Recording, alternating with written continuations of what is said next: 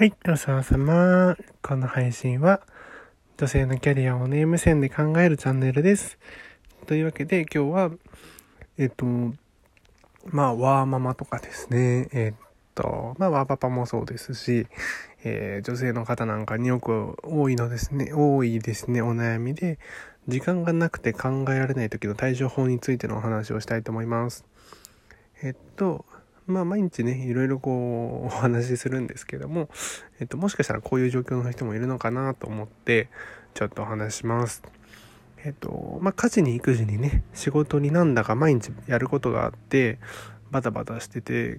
考えたいことがあるけど、えー、考えられないっていうね、そんな人、状況もですね、あると思います。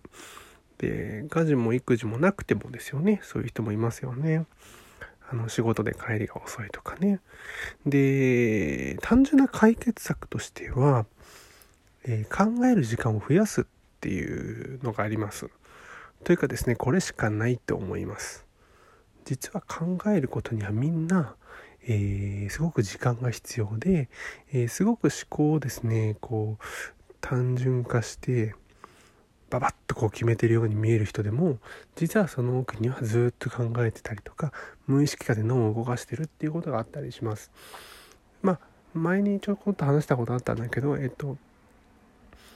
えー、脳をね無意識化で動かすっていうのは例えば何かこう手段を探してる時どうやったらいいのかなと思った時は、えー、何がいけないんだろうとかいうふうに考えるんじゃなくって必ずどうしたらこれこれできるんだろうとかどういうふうにやったらいいんだろうとかいうふうに考えるとそのどうしたらっていうそのきっかけをずっと脳が探してくれるのでその手段をいろんなとこでこうアンテナをですね張ってくれていて無意識に探してくれるんですそその必要となった情報が入ってきた時にふわっとこう目に入ってくるようになるので、まあ、それは自然と考えているってことになるんですけどえっ、とまあそういうふうに使えます。なので無意識にそうやって脳を使っているかもしくは、えーと、考える時間をやっぱり増やす以外はないんですよね。で、えー、そのための方法っていうのはまあ時間を増やすっていうことなんで結局、えー、仕事を手放すとか他人に任せるとかえ、ー、ともしくはこうあんまりいろんなこと気にしないと細かいこと みたいなことがあるんですけどもまあどんなやり方を選択するにしても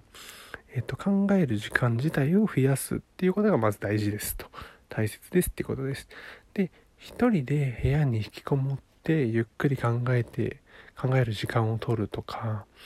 あと仕事のお休みを取ってみる。残業をやめてみる。そういうまあ具体的なね、行動が必要です。で、考えられなくなってるのはもうほとんどの場合、単純に考えるための時間が足りないっていうのがもう大きいんですでもこれに気づいてない人がものすごく多い考えることにそれほど時間は必要ないと思ってるんですよね。でも実はそのための時間っていうのはすごくちゃんとしっかりとってあげる必要があって例えば独身時代であればそういう時間っていうのはあったけどもあと学生時代であればそういう時間っていうのはあったけども意外と仕事を始めて家族ができてなんていう風になってくるとどんどんどんどん付き合いも増えていってなんだか自分の一人で静かにですね考える時間もないと。よくねシェアハウスのお悩みとかでもありますよね。一人の時間が持てないっていう。だからそれがシェアハウスだろうって感じなんですけど。あのそういうねまあお悩みあったりします。でえっとそういう時は今日はもう何のインプットもしないとか何にもしない。でも自分の考えを一度整理しようとするっていうそういう風なね日を作る意識的に作るということです。でまあその方法ってていうのはちょっとあるんですけどまた明日話そうかなと思いますのではい明日にします。というわけで今日はえっと時間がなくて考えられない時の対処法についてのお話でした。えー、まあちょっと時間とってみてください。というわけで最後までいらしくださりありがとうございます。じゃあまたね